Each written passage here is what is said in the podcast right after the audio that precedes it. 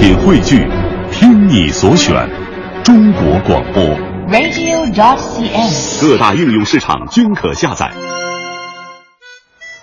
城市再大，不去走走，何以体会岁月轻狂？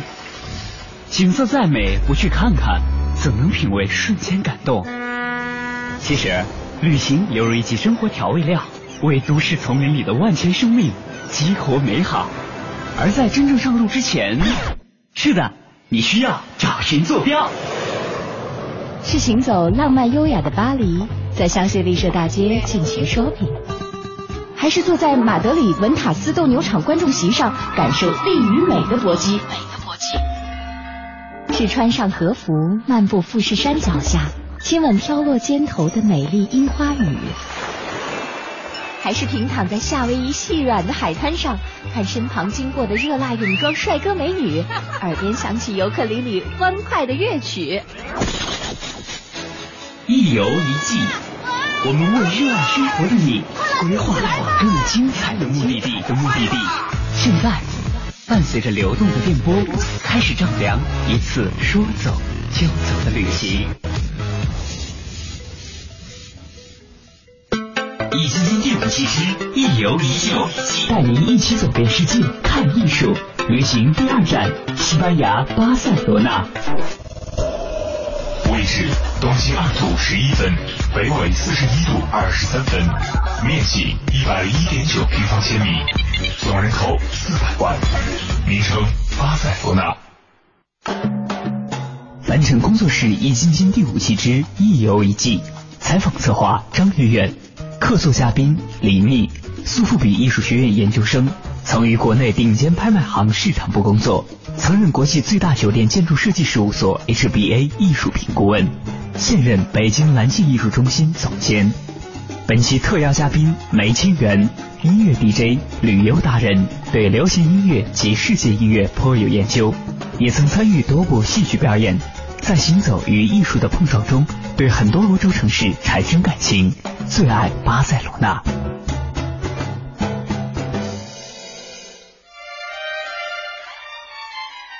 好像整个这个圣家都大教堂更像是一个我们小的时候很喜欢，或者说很每个人可能都会觉得很神秘的，像水晶球啊或者什么，就是它能够好像看起来很玄妙的东西，但也许是你真实生活的一种反射，只不过它通过一种你意想不到的方式表现在你面前的。嗯，所以我也很想知道，像你们两个这种站在外面，一个是在晚上的时候被吓到了，另外一个是站在门口半个小时没进去。然后真正进去了之后，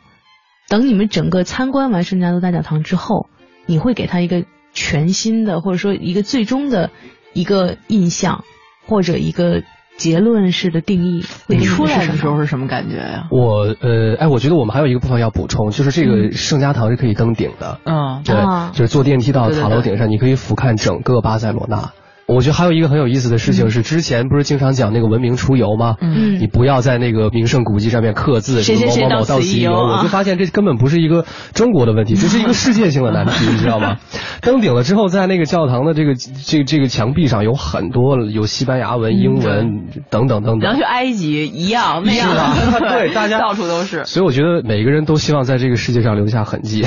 所以我猜清源之所以能够想到要补充这一点的话，肯定也是你最后走出圣家圣家族大教堂的时候，你这种感受肯定也是跟你登顶的这个经历有关。对，因为我其实之前也讲了，我对之前我对巴塞罗那我没有预设，我对高迪一无所知，我对神圣大教堂也没有见过他的这个图片。哎，你就是那种最完美的、最好的那种最一张白纸的个状态，啊。对。然后等我从神圣大家家族大教堂出来之后，我真的满心就是充满了对建筑师这个职业的憧憬，还有对高迪的敬佩。我觉得太厉害了。虽然我对于这种我对建筑包括建筑史一无所知，但是我就觉得通通过大概半天多的时间这样的一个参观。你就是不得不服的一种感觉，我就很期待去参观他接下来的一些建筑作品。哎，我真的还觉得，就是他说完这以后，我觉得挺妙的，好像这就像是一个新人的震慑礼，然后之后你怀着这种崇敬，然后就 ready to go 了，就后面就是整个一座几乎属于高地的城市，然后你就怀着崇敬的心去了。艺术一般都是这样，我觉得，就是你很难因为看了一个 Instellar 就把黑洞给研究出来了，因为你没没办法，这这东西你，但是艺术给你的感受力，你被震就是被震撼到，你或多或少能够有会嗯愿意更多的介入的。对，而且他这他是真正厉害的，就是你不用对他有任何的了解，你哪怕你不用听语音讲解，你光凭一双眼睛去看，用心去感受，你都会这辈子都忘不了他。对，如果说圣加多大教堂的存在哈，算是一个不光是在高迪的整个一生的这个作品当中，其实算是在世界建筑艺术作品的这个领域里面都算是一个奇葩的话，那看完了这个圣加多大教堂之后，我们可以去看一些相对。缓和一点的，然后相对温和一点的，同时也非常著名的。我特别想问李密一个问题，因为你肯定走了很多地方嘛，有没有一个教堂是你觉得超越就是神圣家族大教堂的存在的感觉？这有的时候挺难比较。哎，它应该是占据了某一个词根下面的唯一。如果你给它对划分的话，你会给它划分成哪一类里？这东西没法归类，就是圣家族是。特别奇葩，就是他，就高低还有比较奇葩，是高低的东西几乎不能归为就跟任何一个比较。你说把它跟哥特的比，这没法比，它圆的，各种地儿都是圆的。然后你要去跟。不行，这没法，不太好比，所以对，还会有就是震慑力还有超于高迪的，确实是有的，嗯，但我没办法，没办法把它归类，对，没法去排这个名，就是他可能没法排在首位，但也没法排在第二位的一种感觉，对，它就是一个独立于一个别的体系的一个存在的感觉，就是你一筐菜，你把所有的不同的菜，对，就是搓堆了，这个是。这几个菜可以炒这盘菜，这几个菜可以炒这盘菜。它是个水果，它就剩在它就剩在旁边了，你就不知道把它搁哪好的那种。对，所以还是真的非常独一无二，我觉得就是非常值得去的一个地方。既然说到它的这个独一无二哈，那在这个呃虽然属于在教堂的这个领域里面的独一无二，然后非常奇葩，但是在对于这个奇葩的这个艺术家，应该算是艺术家或者建筑建筑家，然后我们给他一个定义，就是一个。奇葩的天才高迪的这个他的所有的作品里面，你你觉得圣家族大教堂你会把它分成一个什么奇葩中的奇葩吗？算是他的这个作品中的题材不一样，就好比他这几个不最严肃的，对他的嗯也没有什么，可能也不是严不严肃的问题，因为他他他是一个建筑师，他再怎么表达自己的艺术都要考虑功能。就一个建筑的规模来讲啊，其实比如说米拉之家，在米拉之家那种规模上，他已经极尽所能了。他已经极尽所能了，但是给到他一个建筑的体量变成到盛盛家那么大的时候，他又在那种体量上面极尽所能。所以，如果你要这么很客观的按等比来比的话，嗯，他是每一个他的项目都极尽所能的人。如果你不比这个建筑的项目，你只比窗户的话，你会发现米拉之家的窗户绝不亚于盛家的窗户。嗯，你只比其中的结构的话，互相之间都不亚于，只不过那个体量大。对，就好比是你做一道菜和做一桌菜的一个差别哈。嗯，所以从这个角度上来讲的话，我觉得它绝对算是一个。应该算是什么业界良心式的人物，永远是，永远是你给他一个，你给他一个一的期待，他永远是在自己这个所能做到的这个体量里面，能够给你更多的，像那个意想不到的。对，比如说听完去的时候觉得是，就是你是一张白纸去的，你没带任何的期望，你也就是也什么都不懂，对你不会失望什么，也不会不到抱太多的想象去。我去的时候，因为我就所有你看到的书本里面，你就觉得。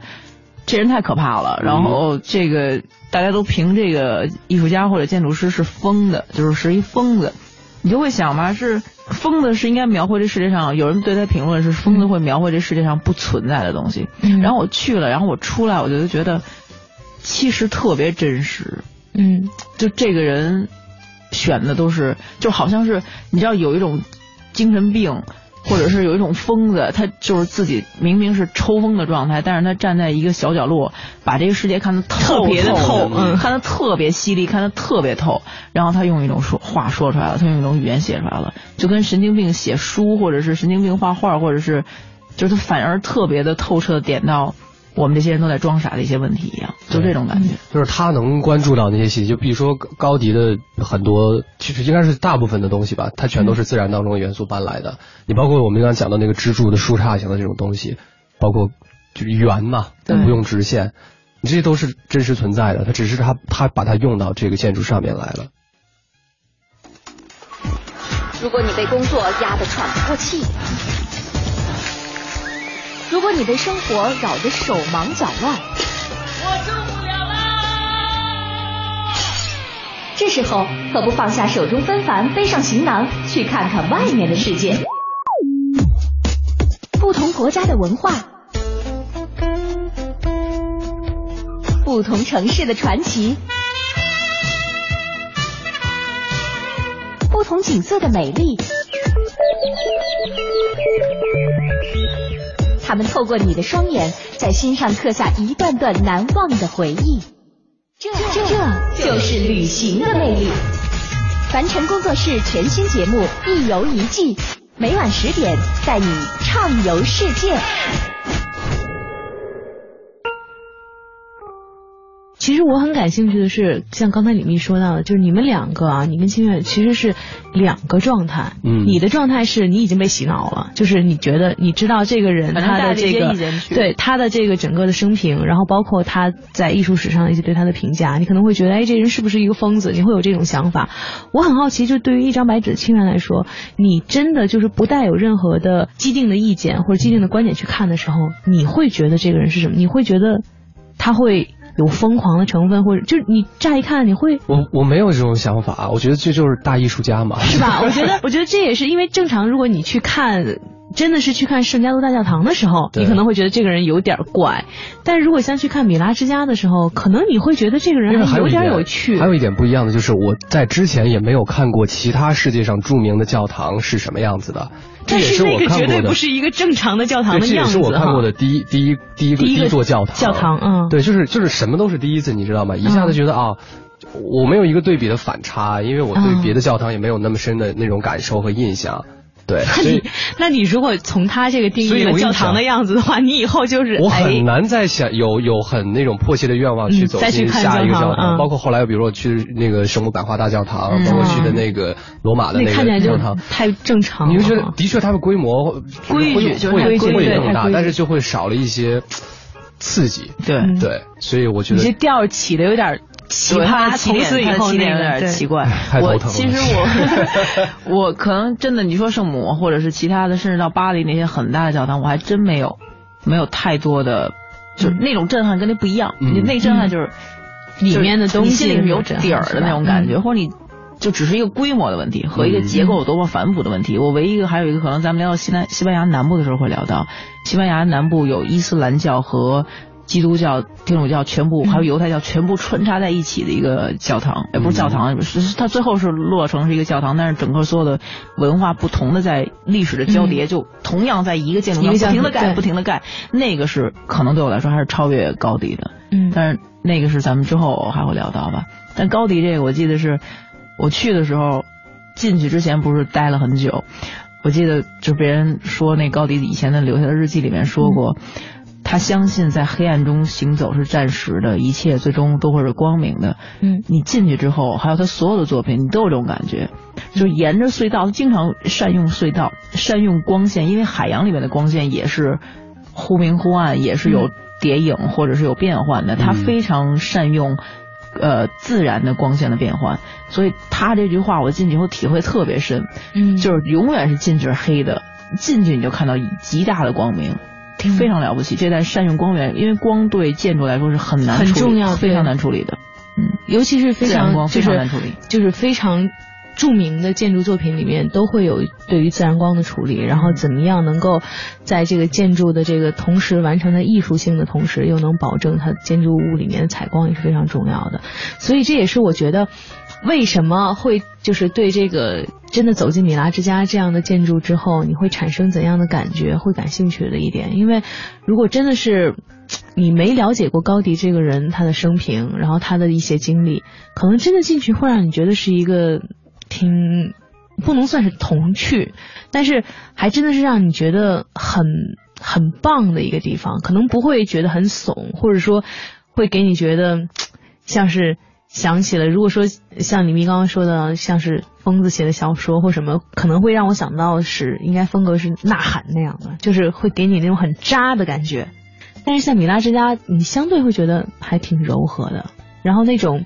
那种东西里面会给你感觉的是很惊喜，然后很好玩儿。我去米拉之家，我谈我个人感受哈，嗯就因为可能米拉之家是高迪做的最后一个这样的一个住宅的建筑哈，可能从艺术成就上来讲，它可能是不是要高于这个巴特勒公寓？但是对我个人来讲，我会更喜欢巴特勒公寓一些。因为那更童趣是吗？哎，就是刚刚讲到刺激这个词嘛，嗯我觉得高迪的这个所有作品都会给人刺激，嗯然后在这个相对来讲所有当中，这种明显的这种刺激，可能米拉之家我觉得算是稍微小一点儿的，当然它也很有因为你起调太高了，对，你一开始从个顺序是错的？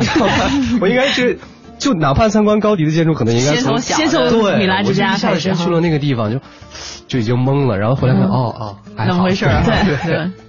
所以你的话，你当时是为什么就是嗯在会选择米拉之家会是你的这个其中我觉一站吗？得还都是得看，因为我我知道它的风格还是挺不一样的。嗯因为如果你去看设计公寓和设计这两个不都是公寓吗？嗯，我更多侧重去看它就是它所传说中的那个呃高迪对人体功能学的考量，嗯就是他所有的一些波浪形啊对看人体似功能学对人体功能学，就是因为以前我学那个人类学里边有体质人类学，体质人类学发展到现代以后，基本研究的都是。我们的身体和我们的环境之间怎么互相来适应？比如说啊环境因为我们改变了什么，我们又因为环境改变了什么，或者我们在设计或者在艺术创作的时候，因为我们的身体和体能的变化、机体的变化，我们为什么会造成某些艺术的形式？人体功能学就是啊中间那个就过渡于我们的艺术创作和我们人体质的这个环节嘛。我们为什么会设计一个把手是这种形状？是因为我们的手是这样的。啊我们为什么设计一个椅子是这样？我们坐着舒服的，是因为大部分美国人的屁股是那样的。哎，那高迪的那个对你就会你，如果你反过来的话，你去看。那么就是那个城市太奇葩了，就是就是那个时候，这是不同的乱七八糟的建筑师建不同乱七八糟的建筑。我非常怀疑那个时候人真的是住在那些房子里面很舒服的吗？西班牙人的身材或者西班牙的体质能跟咱们有多大的区别？因为这些房子到现在还是公用的，就现在公寓就是公寓，酒店就是酒店，就是那些东西到现在还在用呢。那老太太都八十多岁了，还坐在那些很奇怪的椅子上，真的是难道是舒服的吗？但是你知道我看过的，觉得这个攻略里面让我觉得最好玩的一句话是什么？就是很多人在说，不管是米拉之家还是巴特利公寓，你走进去的时候看到那个楼梯，你都特别想唱《Let It Go》，就是 《冰雪奇缘》里面那个。那会儿去的时候还没有我对我去的时候也没有就是，所以你可能你你可能真的会觉得，也许在某一个时间点它并不是很舒服，但是说不定你人内心就是真正的自从有一我看了点这种，那没准儿自从看过那个 Frozen 之对后，Frozen 你再去到米拉之家的房顶，你就会很想唱 Do you wanna build a snowman？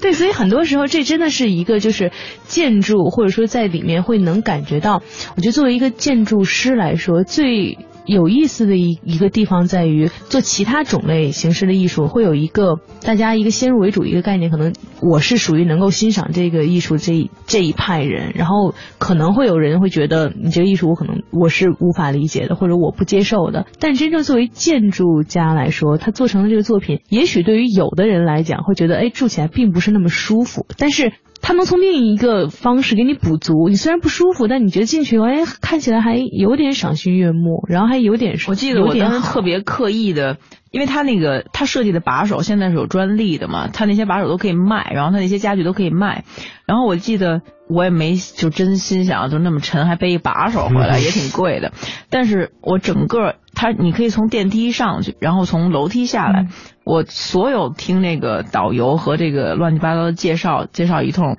别人灌输给我很多以后，我通过我自己非常真实的体验来验证，我是不是真的就是别人说这些，我就就是他们说的那样吗？我就是要听别人说那样吗？我整个从四层下来的这个楼梯，我是手扶着它的扶手下来的，嗯就是我的手都完全没有离开那个扶手，它是一个环形的一个环着转下来的这么一走廊，我的手一直贴着这个走廊这么着转，非常流畅。我惊讶于我这个手就不需要离开，而且特别舒服，你就不想离开，就那感觉，嗯，就跟你的手在做滑梯一样，是非常舒服的。而且这感觉是不是因为时间太长有包浆了呀？还 是那个木头，那木头特别的舒服。然后它那个波浪是那个波浪的造型，跟你走的节奏特别奇妙的在一起。嗯，确实有点意思。但是我我觉得那个扶手可能对我来说很舒服，但是有的椅子我看起来怎么坐我也不会觉得舒服。嗯，他可能李密更多关注会这这种细节，然后我的话就是比较粗线条的。米拉之家我印象最深刻的就是它的房顶。哦，对，因为我当天去的时候呢是还在下雨，这个建筑是如果下雨的话，它的房顶是不开放的，对对对，所以我差一点就不能上去了，也是在底下逗留了好久，最后人又开放了，又上去，上了房顶之后就觉得哦，这个地方就是这个房顶是超越了巴特列公寓给我的那种感受，就特别漂亮，因为它的那个很多烟囱，嗯嗯，做的特别像那个。呃，星球大战里面戴面具的那个是的，哦，对对对对对，就特别酷炫，你知道吗？你坐在那个地方拍照就特别漂亮。然后那一天正好运气特别好，赶也也不知道是运气好还是运气差，赶上了那个加泰罗尼亚日，嗯，九月十一号啊，不光对于美国人很重要，对于这个加泰罗尼亚的人也很重要。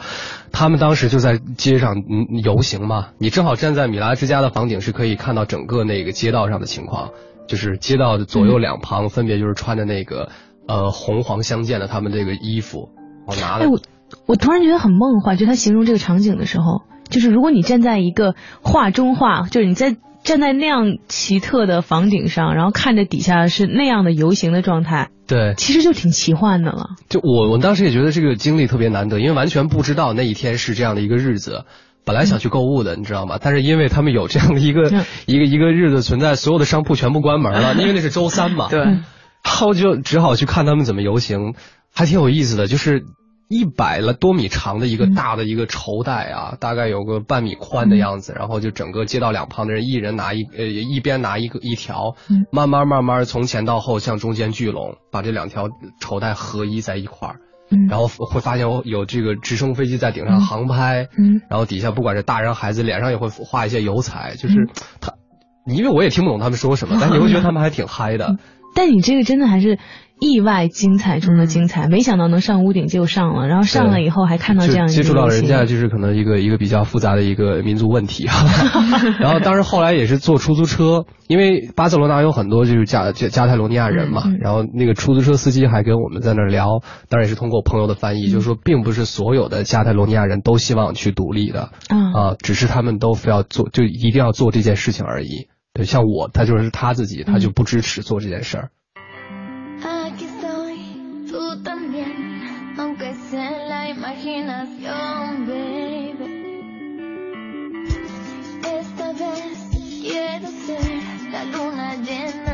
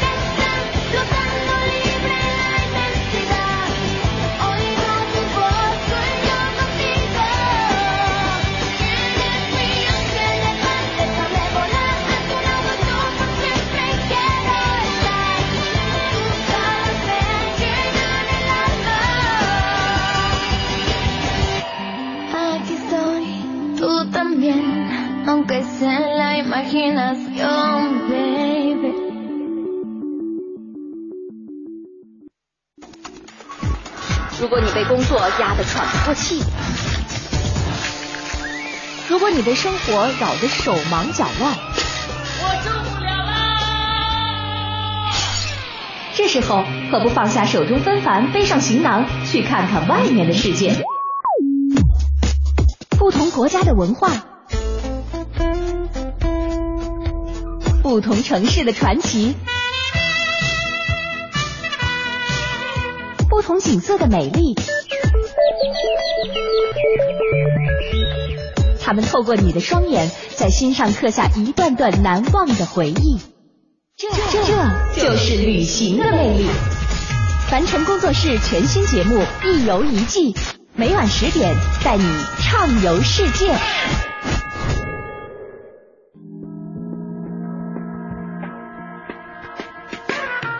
易筋经》第五期之一游一季，带您一起走遍世界看艺术。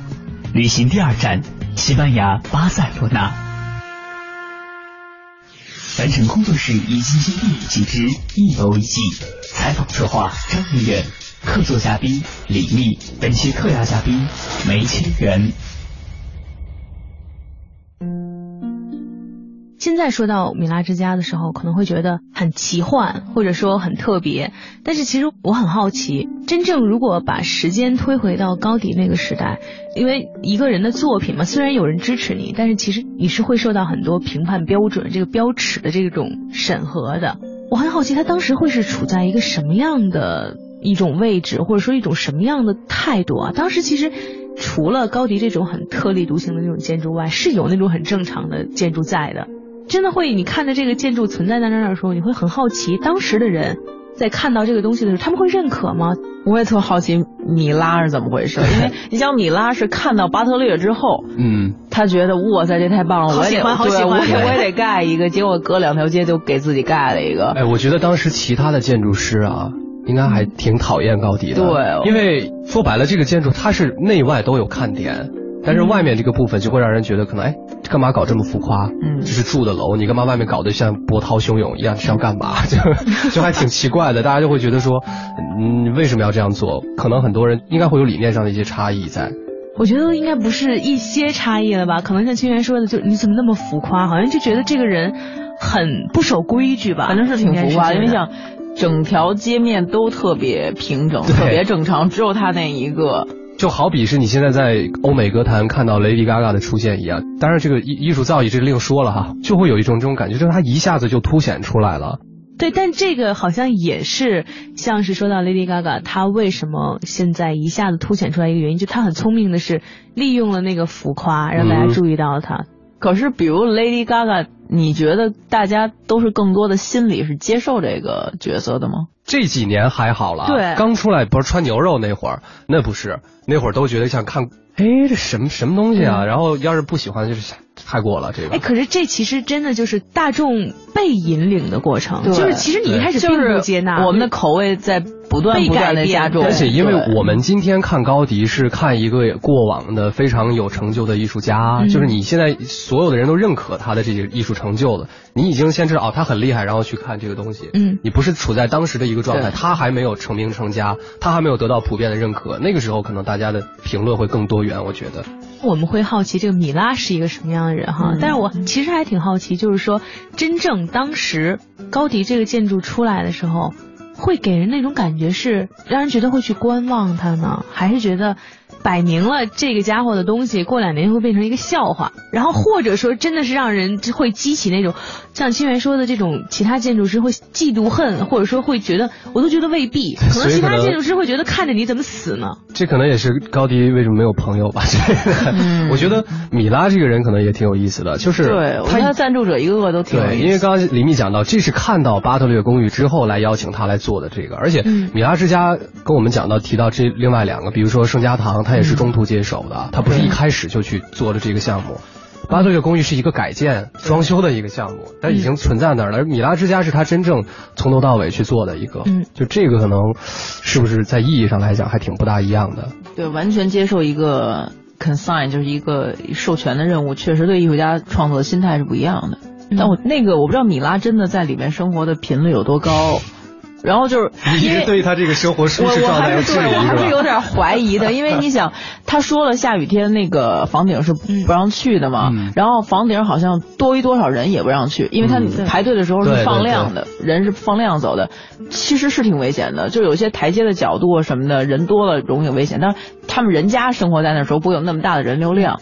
但但是还是会对，但是这个违背了安全上面肯定是在建筑构造或者是安全上面是有问题的。我非常能理解为什么下雨天不要上米拉之家的屋顶。嗯就我这种怕高或者走路就是本身重心不稳的人，就本身已经很危险了，不用下雨就很危险了。它好多楼梯不是很好走的，嗯因为它很窄，现在已经是拦上那个栏杆了。我说，难道米拉他们生活的时候旁边两边是没有栏杆的吗？那 太可怕了，简直。所以他们可能也不上房顶，对应该不会上那房这可能是因为作为一个旅游景点 开放之后才发出所来的。以其实如果没拦上的话是很可怕的。对，因为那个上面它是像就是波浪浪一样对，陡，脚都不好下地儿，然后那路也很窄，旁边再不拦，那就是房顶啊，嗯就下去了，特别特挺可怕的。可能这也是会引起里面有这种质疑的，就是究竟当时他是一个就是有钱人盖来显摆的。盖来一个就是说代表是，你看我能接受这个新的概念，然后我是一个